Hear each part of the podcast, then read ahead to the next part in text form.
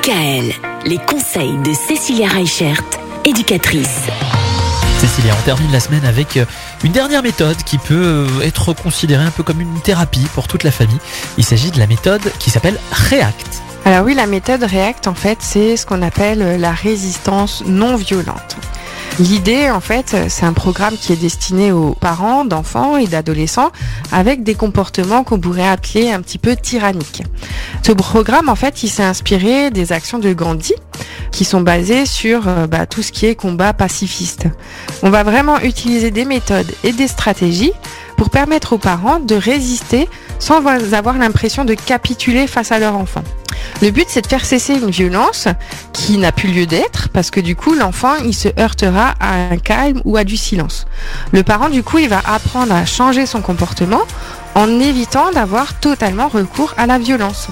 Donc, qu'est-ce qui se passe? Les objectifs, par exemple, du programme React, c'est de modifier, par exemple, la dynamique familiale. Ça permet d'améliorer le bien-être aussi bien de l'enfant que de la famille. Ça permet aux parents de sortir de la soumission, de l'isolement, de la violence, parce que souvent quand on a des enfants qui sont comme ça euh, tyranniques et violents, ben on a des parents qui commencent à s'effacer petit à petit et l'enfant devient roi. Ça permet aussi du coup ben, d'améliorer le bien-être parental, de comprendre le mécanisme de l'enfant pour éviter l'escalade de la violence, parce qu'on sait que ça monte crescendo il commence à crier, le parent crie et après ça monte en flèche et ça monte et ça monte et du coup on arrive à des comportements qu'on n'arrive plus à contrôler. Donc l'idée à travers cette méthode-là, c'est aussi d'apprendre à diminuer le stress qu'on va euh, éprouver. Et pour ça, en fait, il y a trois devises dans la résistance non-violence. Le premier, c'est l'ennemi n'est pas l'oppresseur, l'ennemi est l'oppression. La deuxième idée, c'est il faut battre le fer quand il est froid. Et la troisième idée, c'est il ne faut pas vaincre, mais lutter.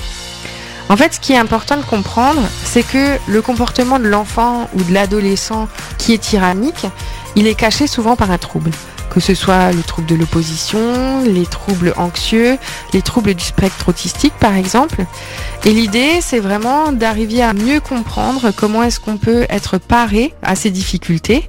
Et c'est vraiment un art de vivre qui consiste à mélanger le lâcher prise et le tenir bon.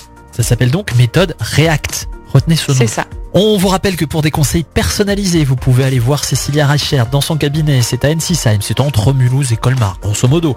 Vous la retrouvez également sur internet www.educatrice.net. Après ce long week-end qui arrive, on va s'intéresser au dépistage des difficultés des enfants. Comment est-ce qu'on dépiste les difficultés des enfants et surtout avec quel thérapeute est-ce qu'on fait ça? Vous allez tout nous dire dès mardi. Bon week-end Bon week-end Retrouvez l'ensemble des conseils de DKL sur notre site internet et l'ensemble des plateformes de podcast.